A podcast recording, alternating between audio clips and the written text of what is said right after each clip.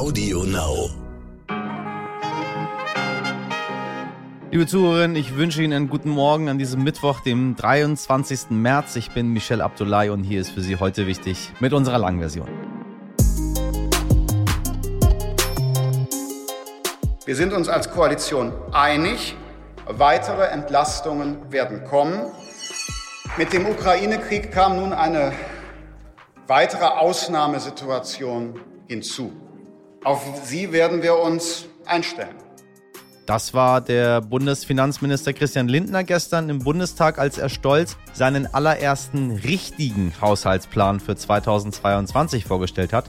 Und mit Corona, Klimawandel, Krieg wird es ganz schön teuer für uns. Aber zumindest mein heutiger Gast, Professor Peter Bofinger, denkt, so schlimm wird das alles gar nicht. Professor Bofinger hat als Wirtschaftsweise 15 Jahre lang die Regierung unter Angela Merkel beraten und er hat eine eigentlich ganz einfache Lösung.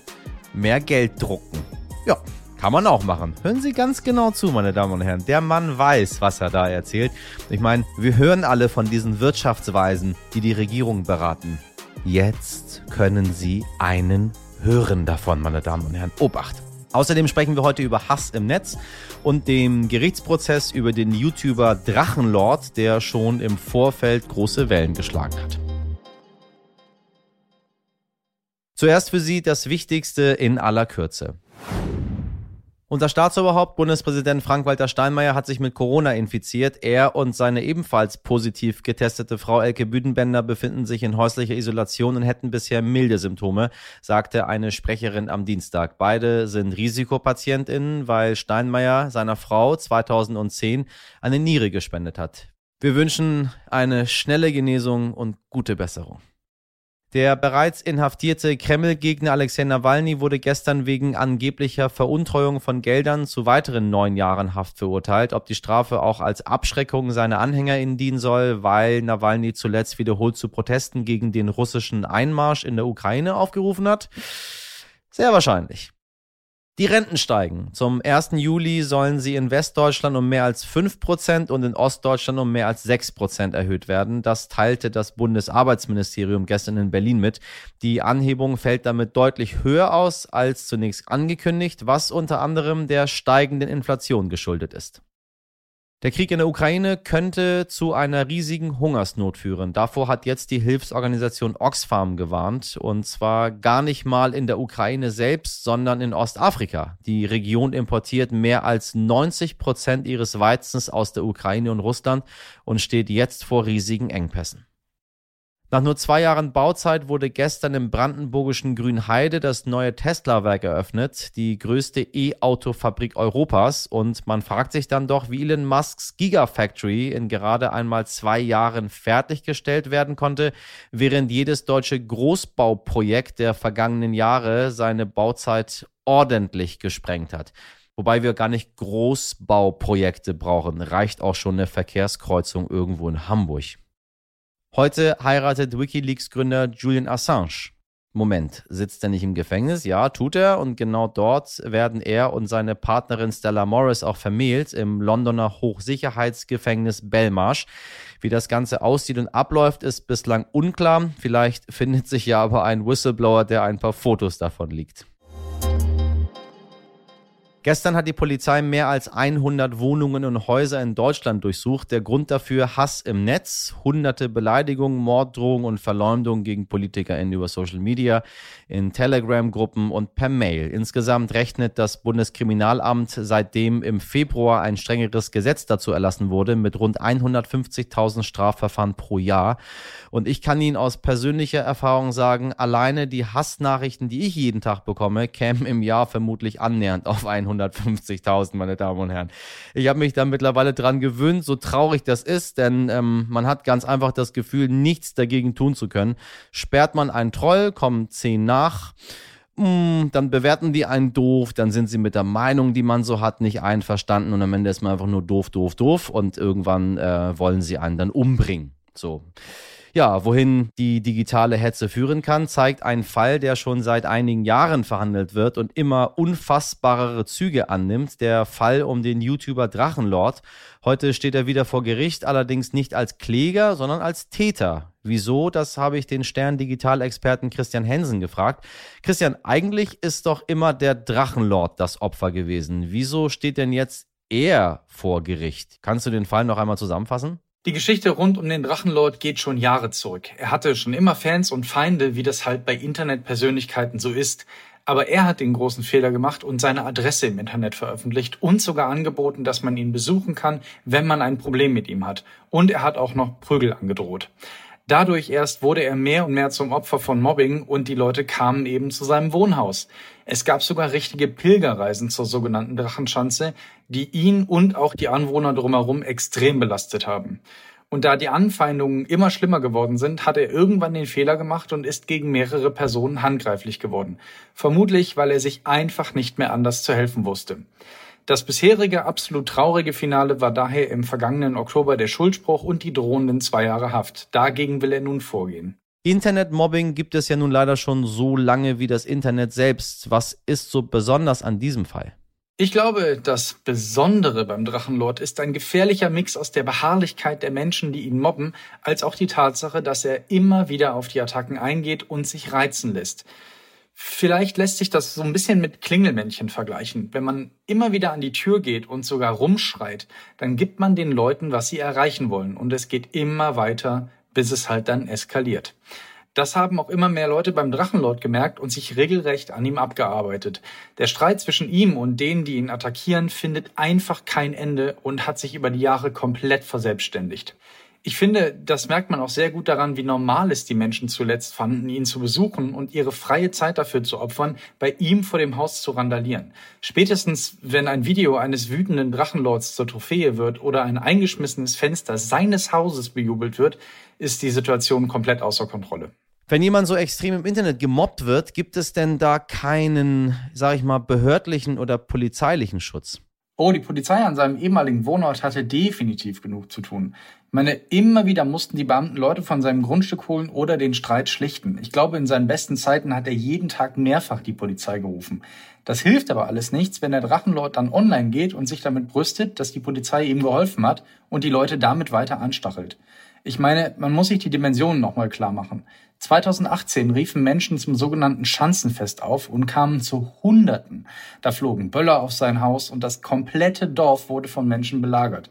Die Polizei sprach nur an diesem einen Tag 150 Platzverweise aus und nahm sogar Leute fest. Da kamen Einsatzkräfte vom DFB-Pokalspiel in Fürth, weil die Beamten vor Ort Hilfe brauchten und nicht genug Leute waren. Also ja, es gab definitiv Hilfe von der Polizei.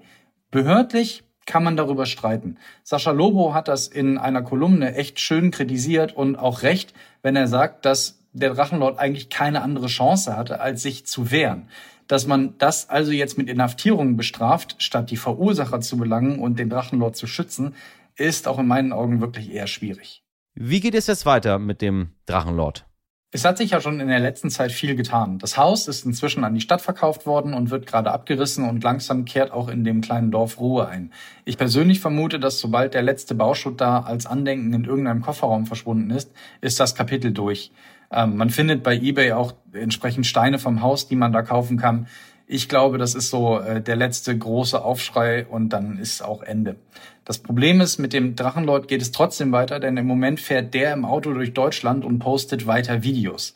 Und die Menschen, die ihn reizen wollen, gucken sich die Videos natürlich an, schauen, wo befindet er sich gerade, fahren ihm hinterher und wenn sie ihn gefunden haben, dann werden Reifen zerstochen, sein Auto wird zerkratzt, davon werden Videos gemacht und das wird auch wieder als Erfolg gefeiert. Es gibt, wenn man mich fragt, tatsächlich nur eine Möglichkeit, das alles irgendwie einigermaßen gütlich zu beenden. Und das wäre, wenn der Drachenlord aufhört, seine Videos ins Internet zu stellen. Das ähm, könnte tatsächlich durch die Haftstrafe automatisch passieren. Äh, nur wie gesagt, also es ist ihm ja nicht zu wünschen, dass er zwei Jahre hinter Gitter muss und erst dadurch dieser Spuk wirklich beendet wird. Ähm, so oder so kann man dem Drachenlord eigentlich nur wünschen, dass er irgendwann mal zur Ruhe kommt und eine Alternative für seine Videos findet. Sonst das ist zumindest meine Befürchtung, wird das immer weitergehen, bis das irgendwann total dramatisch endet, wie auch immer. Ähm, und das wünsche ich weder ihm noch seinen Angreifern, für die ich, und das muss ich an der Stelle ganz deutlich sagen, absolut kein Verständnis habe. Wie ist das rechtlich? Welchen Schutz gibt es in Deutschland gegen Hass im Netz? Weißt du etwas darüber? Gegen Hass im Netz gibt es natürlich Gesetze. Es soll also keiner glauben, das Internet sei ein rechtsfreier Raum. In erster Linie betrifft das aber natürlich strafrechtlich relevante Inhalte. Also Volksverhetzung und politisch motivierte Drohungen sind auch in den sozialen Netzwerken ein Tabu.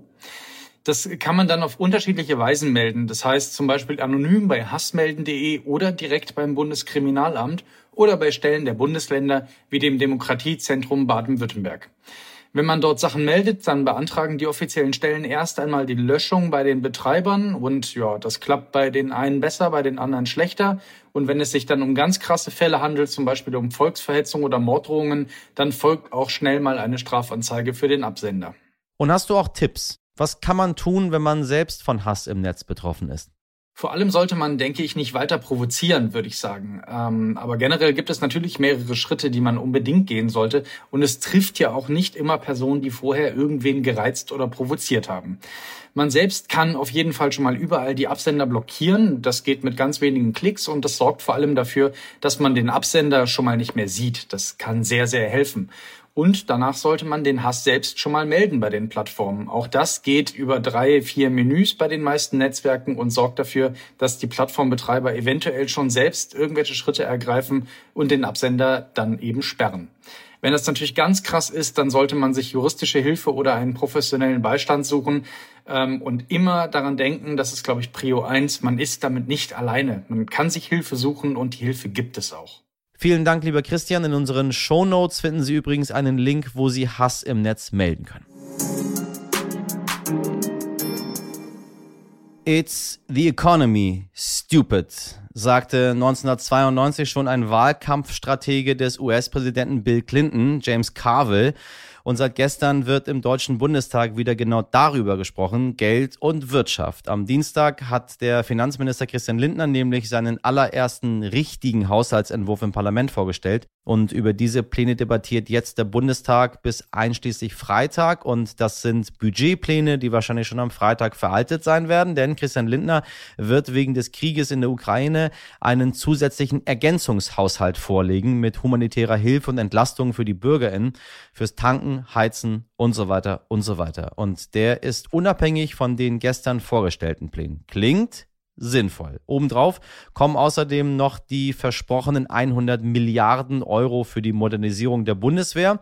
Bisher plant der FDP-Minister jedenfalls eine Kreditaufnahme von 99,7 Milliarden Euro, die wegen der zusätzlichen Pläne aber wie gesagt nicht haltbar sein werden und äh, einen Gesamtetat für 2022 von 457,6 Milliarden Euro. Ganz schön hohe Zahlen, meine Damen und Herren. Ab 2023 solle dann auch die Schuldenbremse wieder eingehalten werden. Und ich sage Ihnen was, liebe HörerInnen, mein heutiger Gast, Professor Peter Bofinger, wird Ihnen gleich erklären, warum das kaum umsetzbar sein wird und auch gar nicht sein muss. Professor Peter Bofinger war 15 Jahre lang Wirtschaftsweise der Bundesregierung und ist Ökonom und Professor für VWL. Sein Vorschlag lautet, mehr Geld drucken könnte die Lösung sein. Ich höre selbst hier hinter meinem Mikrofon Ihre Ohren schlackern, während ich das formuliere. Aber, aber, aber, hören Sie selbst. Herr Professor Bofinger, ich grüße Sie. Ja, schönen guten Abend. Sie sind tatsächlich einer dieser Wirtschaftsweisen. Einer von diesen, von diesen Menschen, von denen man nicht so genau weiß, wo die sind und was die machen. Aber sie sind sehr wichtig. Also jetzt muss ich Sie gleich ein bisschen enttäuschen. Ich war viele Jahre lang einer dieser Wirtschaftsweisen. 15 Jahre meines Lebens habe ich dazu gebracht. Aber ich bin äh, im Jahr 2019 dann nach 15 Dienstjahren ausgeschieden. Starten wir mal direkt rein. Ich habe nie verstanden, wie das mit diesen Schulden funktioniert. Weil ich meine, am Ende des Tages, wen interessiert das? Wir verschulden uns immer mehr und dann zahlen wir es nie zurück. Oder habe ich das falsch verstanden? Nein, das ist völlig richtig. Also wenn Sie jetzt die Staatsverschuldung meinen, dann ist es in Deutschland in der Tat so, ähm, dass die Staatsverschuldung jetzt, seitdem es die Bundesrepublik Deutschland gibt, gewachsen ist. Ähm, allerdings muss man jetzt immer sehen, bei der Staatsverschuldung kommt es jetzt nicht so sehr darauf an, wie viele Euro das sind, sondern es kommt darauf an, wie diese Staatsverschuldung relativ zu unserer Wirtschaftsleistung ist. Das ist ja auch im Privatleben so.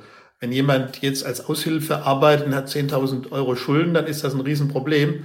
äh, wenn der Zahnarzt eine halbe Million aufnimmt, um sich noch eine Wohnung zu kaufen, dann ist das ganz okay. Das heißt, so ist das auch beim Staat. Man muss also immer gucken, Aha. wie viel Schulden hat er in Euro und auf der anderen Seite, wie hoch ist die Wirtschaftsleistung. Wenn ich das so verstehe, dann ist es gar nicht so relevant, ob wir die schwarze Null nun halten oder nicht, weil wir doch ein Land sind, was ja eine ganze Menge einnimmt. Genau, also wenn ein Land wächst, dann kann jetzt äh, die Verschuldung relativ zur Wirtschaftsleistung konstant sein. Auch dann, wenn man jetzt keine schwarze Null hat, sondern wenn man jedes Jahr auch ein bisschen Schulden aufnimmt. Ganz genau. Das ist eigentlich die, die, die Logik, die schwarze Null leider nicht hat, weil sie eben überwiegend, glaube ich, von Juristen gemacht worden ist, die auch nicht so dynamisch denken können. Und das, man muss ja auch ein bisschen Bruch rechnen können. Das macht es halt schwierig. Ich muss die Verschuldung nehmen, die steht im Zähler und die Wirtschaftsleistung im Nenner und mit Bruchrechnen tun sich halt viele Leute schwer.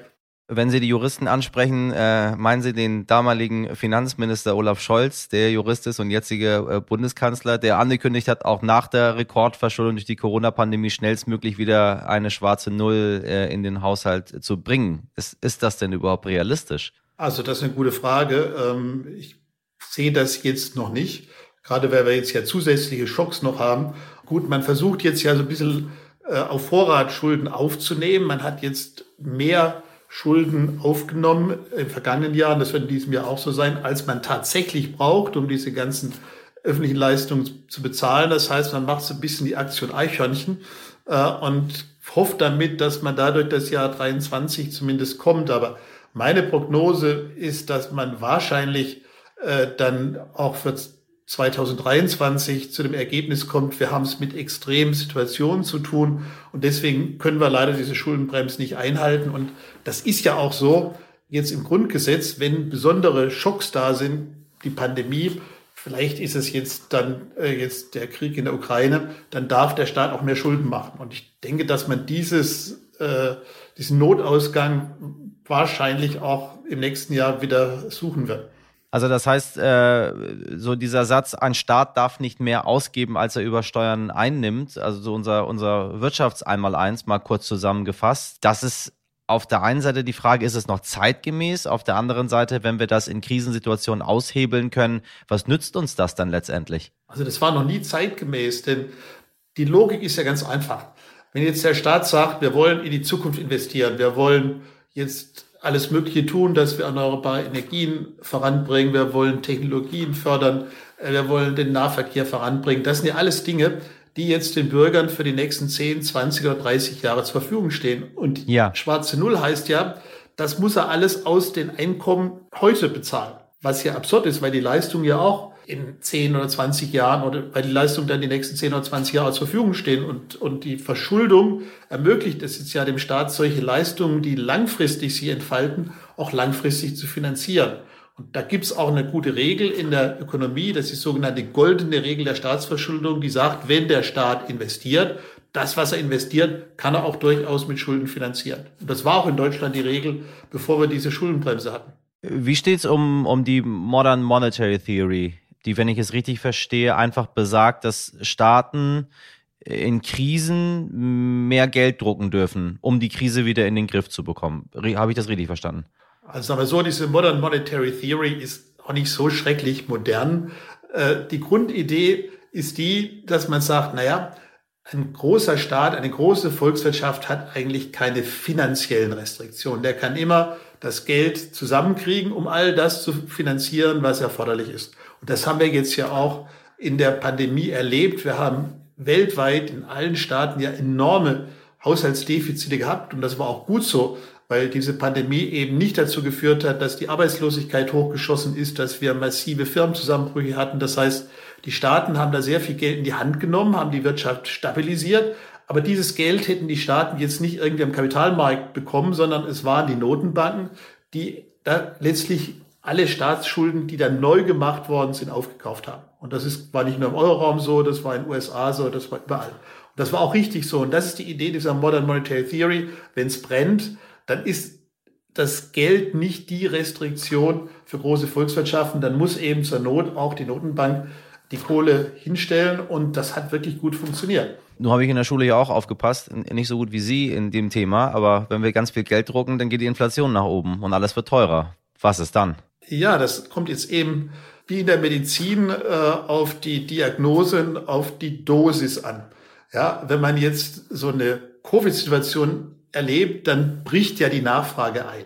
Das heißt, wir haben jetzt nicht zu viel Nachfrage, sondern wir haben zu wenig Nachfrage. Und wenn der Staat dann nichts tut, dann kriegen wir eine Deflation, weil dann die Unternehmen alle da sitzen, kriegen nichts mehr verkauft, die Wirtschaft kollabiert. Ja. Das heißt, in dieser Situation als Staat reinzugehen, verhindert, dass wir diese Deflation kriegen. Erfüllt sozusagen eine Lücke an Nachfrage, die da ist. Das sorgt dafür, dass die Nachfrage einigermaßen äh, ihr Niveau halten kann. Zur Inflation kommt es, wenn der Staat jetzt in einer Situation, wo alles ganz gut läuft, ähm, Geld reinschießt, die Nachfrage erhöht und dann gibt es einen Überdruck im System. Ja, das heißt, es kommt eben wirklich auf, auf die Situation an und die Dosis. Und bei der Dosis haben wir ein schönes Beispiel jetzt. Die USA haben in dieser Pandemie den Bürgern so viel Geld in die Tasche gesteckt, dass es eben jetzt wirklich in den USA zu einer erheblichen äh, Inflation gekommen ist. USA waren die Einkommen der privaten Haushalte im ersten Quartal 2021 um 20 Prozent höher als im ersten Quartal 2019. Also die Leute haben trotz Pandemie und allem, was da passiert ist, 20 Prozent mehr Geld in der Tasche gehabt, weil sowohl Trump als auch Biden wirklich äh, die, die Leute mit, mit Geld überschüttet haben. Und das ist klar, wenn ich die, die, die Dosis überziehe, dann kriege ich halt auch Effekte, wie Sie es angesprochen haben, Inflation. Und man sieht das jetzt hier im Augenblick. Die Inflation in den USA ist, wenn man mal die Energiepreise rausrechnet, doppelt so hoch wie im Euro. Also da ist tatsächlich das gut zu viel gemacht worden. Wir haben schon die Corona-Krise angesprochen, wir haben den Ukraine-Konflikt angesprochen. Und wenn wir nur meine Meinung jetzt über den Klimawandel sprechen und wie wir das eindämmen möchten in den nächsten Jahrzehnten, kann das sein, dass das einfach so viel immens mehr kostet als all das, was ich gerade aufgezählt habe. Woher kommt dann dieses ganze Geld? Ist dann, ist dann die Modern Monetary Theory eine Lösung dafür, dass, dass wir immer weiter drucken und auf die Dosis achten und diese ganze Geschichte mit der schwarzen Null mal vergessen? Also wichtig ist jetzt, dass man jetzt sagen kann, der Staat hat keine finanziellen Restriktionen, aber es gibt natürlich immer realwirtschaftliche Restriktionen. Das heißt, eben die Güter, die vorhanden sind, die Arbeitnehmer, die da sind. Und da kann ich natürlich nicht zaubern. Das heißt, ich muss immer darauf achten, wenn ich als Staat Nachfrage entfalte, dass diese Nachfrage auch gedeckt wird durch entsprechende Güter, Leistungen, die in der Volkswirtschaft produziert werden. Das heißt, da muss ich schon drauf achten. Kann halt, und wenn ich, wenn ich das nicht mache, dann kriege ich natürlich äh, inflationäre Effekte. Und deswegen muss man natürlich jetzt überlegen, wenn man jetzt den Klimawandel versucht äh, zu, zu, zu bekämpfen, man Klimapolitik macht, man Innovationspolitik macht, äh, dass auch die entsprechenden Arbeitskräfte verfügbar sind, dass die entsprechenden Ressourcen verfügbar sind. Also das schon. Das ist die Restriktion, auf die man achten muss.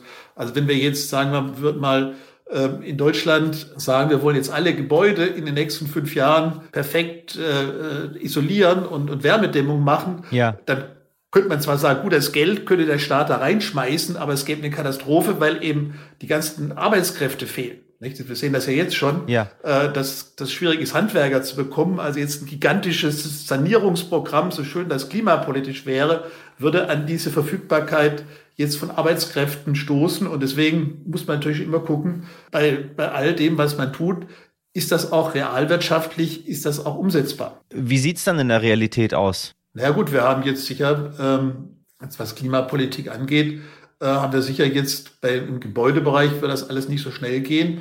Ähm, aber was ich mir so wünschen würde jetzt, wenn man gerade die Situation mit Russland sieht und was man sich eigentlich schon länger hätte wünschen können, ist, dass man sagt, lass uns doch eine europäische Energiepolitik machen. Lass uns doch mal schauen, dass wir die erneuerbaren Energien nicht nur in Bayern machen, wo irgendwie die Leute nicht so furchtbar begeistert sind, ähm, vielleicht auch nicht nur in Norddeutschland, sondern lass uns doch mal nach Spanien gehen, wo es riesige Flächen gibt, wo die Bevölkerungsdichte sehr, sehr gering ist, wo es mehr Sonne hat, mehr Wind ähm, als bei uns in Deutschland. Und die Spanier wären vielleicht ganz froh, wenn man sagen würde, okay, wir bauen bei euch jetzt äh, im großen Stil äh, erneuerbare Energien auf. Ähm, das wird der Arbeits und da ist die Arbeitslosigkeit relativ, relativ hoch noch in Spanien. Also da, da könnte man also diese Restriktion, dass wir jetzt in Deutschland nicht genug Fläche und vielleicht auch nicht genug äh, jetzt Arbeiter haben, die diese Dinge aufbauen können, könnte man eben überspringen, indem man einfach europäisch vorgeht. Ähm, Sie haben es angesprochen, also die Lösung ist eine globale Lösung in einer, in einer globalen Welt, äh, die gerade relativ schwer global miteinander arbeiten möchte? Naja, ich glaube, dass wir schon mit einer europäischen Lösung weiterkämen. Also global ist immer so ein bisschen schwierig, aber wenn wir Klimapolitik europäisch konsequent vorantreiben würden, könnten wir eine Menge machen. Und hätten können also viele der Probleme äh, äh, vermeiden, die wir haben, wenn wir jetzt sagen, wir wollten in Deutschland alle unsere Windräder stehen haben. Und das vermisse, das vermisse ich schon jetzt auch bei der Koalition, dass man jetzt krampfhaft überlegt, was können wir da in Deutschland alles machen, äh, wo es doch wirklich große Räume gibt in Europa, wo man das viel besser machen kann. Man könnte sich jetzt hier auch überlegen, ob man vielleicht auch jetzt in Marokko oder auch jetzt im, vielleicht auch im arabischen Raum, vielleicht politisch auch wieder ein bisschen riskant, aber also jedenfalls die Idee, dass, dass, dass wir selber die erneuerbaren Energien produzieren wollen, äh, die wir für die Energiewende brauchen, das halte ich für sehr, sehr eng.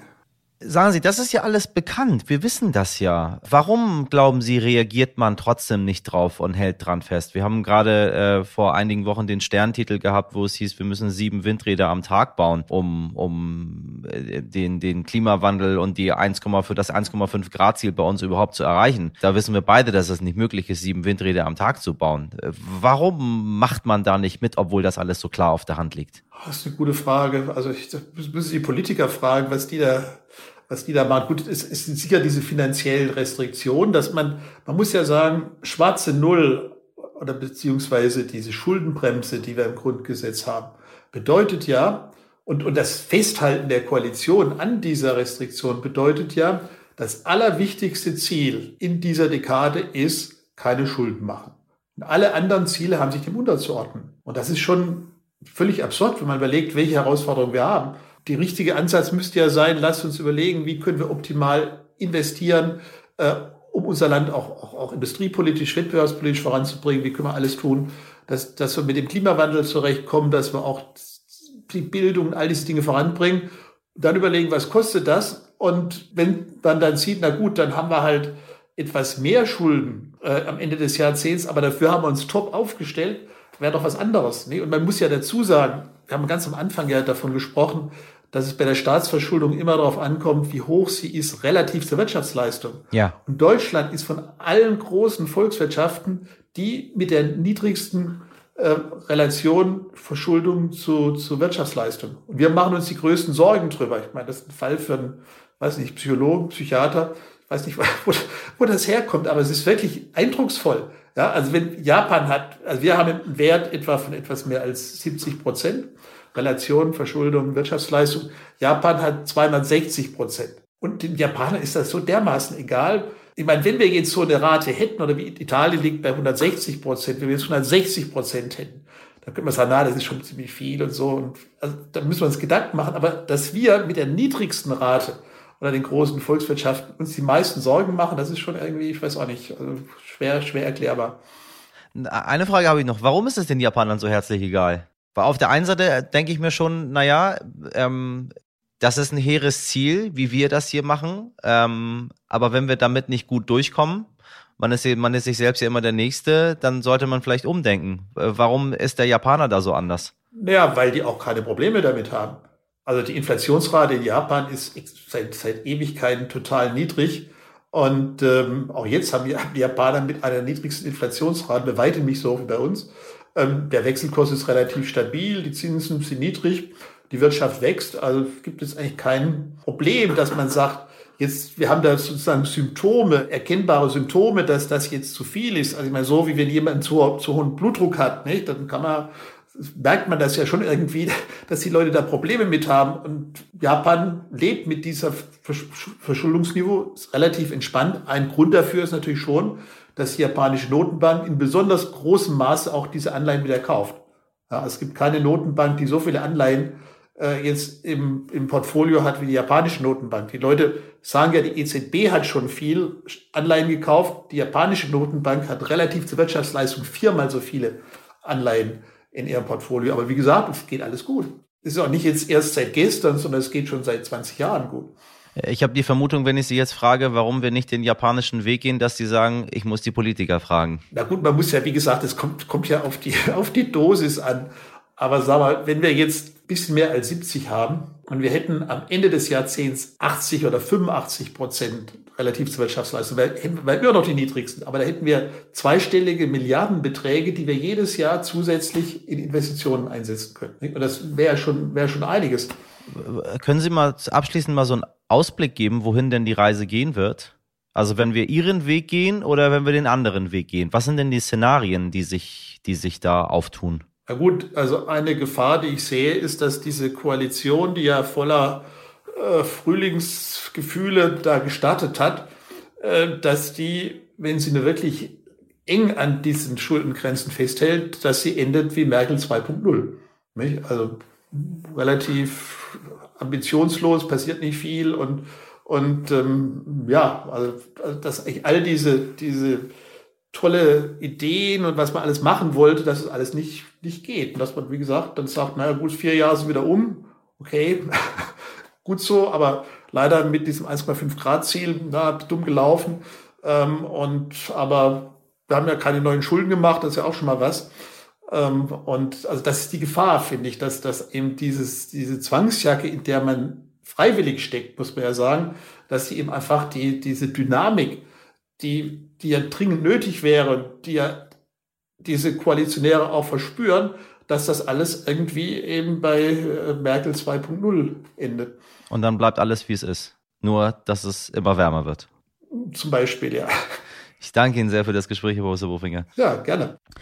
Wenn Sie übrigens wissen möchten, was die Opposition zu den vorgestellten Haushaltsplänen von Herrn Lindner gesagt hat, der CSU-Landesgruppenchef und ehemaliger Verkehrsminister Alexander Dobrindt sagte, das sei kein Haushalt zum Beraten, sondern ein Haushaltsrätsel das es zu erraten gilt. Tja, wir halten Sie in den nächsten Tagen jedenfalls auf dem Laufenden, sobald es konkrete Pläne zur finanziellen Entlastung gibt. Ohren auf. In der Nacht von Sonntag auf Montag werden in Los Angeles die Oscars verliehen und wenn der Termin zu ihren Jahreshighlights im Kalender zählt, sie die Spannung kaum noch aushalten, wer dieses Jahr beste Schauspielerin wird oder welcher als bester Film ausgezeichnet wird, dann sollten sie jetzt weghören, denn, meine Damen und Herren, ich weiß es, ja, richtig gehört. Also, ich weiß jemanden, der es weiß und die Wahrscheinlichkeit liegt bei 80 Prozent, dass er recht hat. Sein Name Ian Pardo.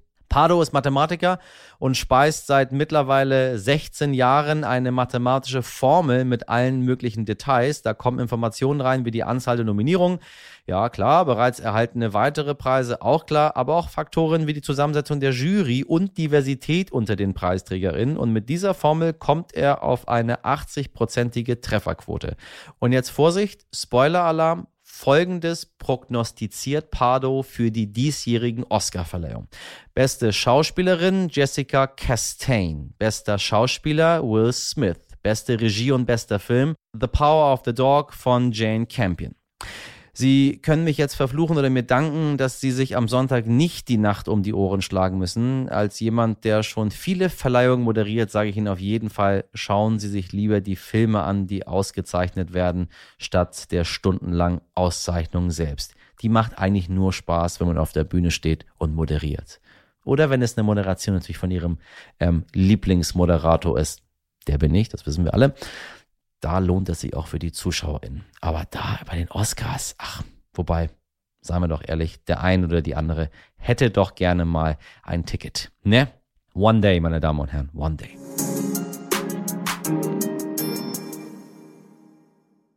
Unsere größte Auszeichnung ist es, wenn Sie uns morgen wieder hören, denn unser Oscar, das sind Sie. Also Britta und Gabi und Frank und wie Sie da alle draußen heißen, die uns jeden Tag einschalten.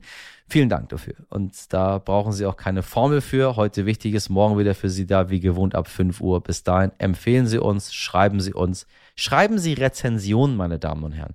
Gehen Sie zu Apple beispielsweise oder zu ihrer Podcast-App äh, äh, des Vertrauens und äh, rezensieren Sie den Podcast. Sagen Sie doch einfach, wie Ihnen das gefällt, ganz ehrlich. Weil auch da gibt es Trolle, meine Damen und Herren, die mit vielem nicht einverstanden sind. Und wissen Sie was? Wenn Sie sich immer fragen, was kann ich denn aktiv tun, um äh, gegen Hass im Internet vorzugehen? Sie können Counterspeech machen, also gute Gegenrede. Also, wir freuen uns darauf. insbesondere meine ausgezeichnete Redaktion, äh, die heute aus Sabrina Andorfer, Mirjam Bittner, Dimitri Blinski, Etienne Cebula, Frederik Löbnitz und Freier Steinke bestand. Produziert hat diese Folge Nikolas Femerling für Sie. Ich wünsche Ihnen einen schönen Mittwoch. Machen Sie was draus. Bis morgen, Ihr Michel Abdullahi.